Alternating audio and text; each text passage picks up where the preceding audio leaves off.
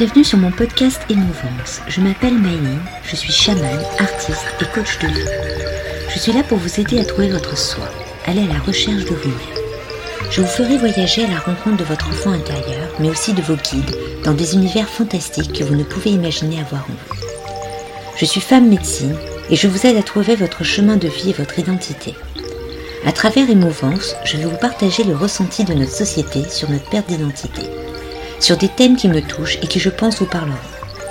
Je vous raconterai mon expérience de vie de chaman par les voyages mystiques que je réalise.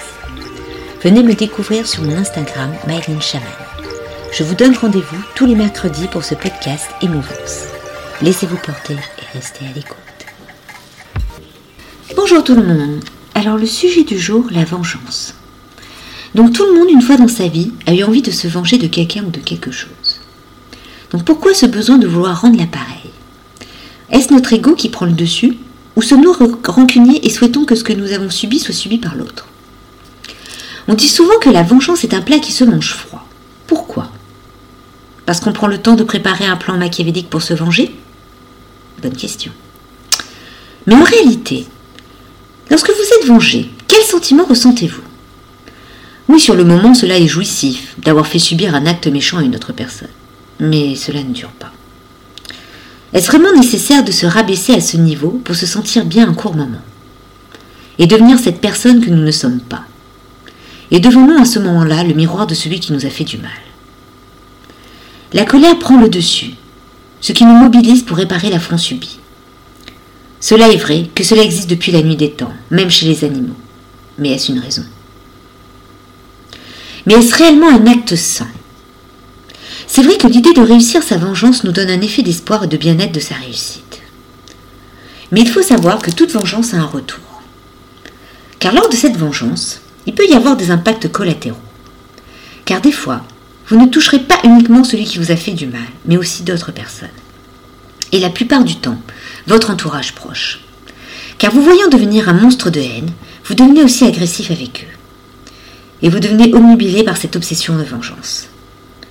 Cela se voit très bien dans les films. Et le plus impressionnant, c'est dans les liaisons dangereuses. Si vous ne l'avez jamais lu ou vu, je vous le conseille. À vouloir trop avoir, on perd tout.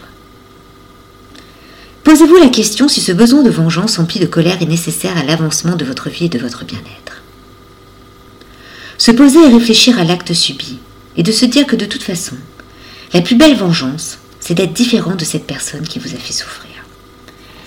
Montrez peut-être que vous êtes plus humain que lui ou elle, et que la plus belle des vengeances est d'avancer pour soi et sur soi. Que cette personne de toute façon est à bannir de votre existence. Et que vous êtes une personne de valeur et capable de faire abstraction de cet acte sans cœur. Car si cette personne a essayé de vous détruire, c'est dites-vous que vous l'avez dérangée. Car justement, vous avez plus de choses, plus de valeur qu'elle. Que vous avez quelque chose qu'elle n'a pas. Et ça, c'est inconcevable pour elle. Donc ne vous vengez pas. Relevez la tête bien haute et montrez votre lumière.